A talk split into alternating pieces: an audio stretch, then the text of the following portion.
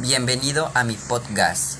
Aquí le estaré platicando sobre la forma de gobierno, organización social, aspectos culturales y actividades económicas de la antigua Grecia.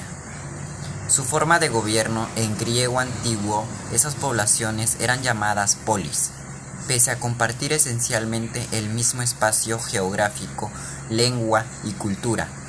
La organización política de las polis era muy diversa, incluyendo un amplio abanico de formas de gobierno que abarcaba desde la tiranía hasta la democracia. Organización social. La sociedad griega era esclavista, por lo tanto muy desigual. La componían dos grupos de personas, los libres y los esclavos. Aspectos culturales. El arte y la arquitectura de la antigua Grecia tuvieron una gran influencia en el arte occidental hasta la actualidad ya que es parte de su legado cultural. Actividades económicas. La economía de la antigua Grecia se caracterizaba por la gran importancia de la, de la agricultura, acrecentada todavía más por la pobreza relativa de los campos de cultivo de la geografía grecia.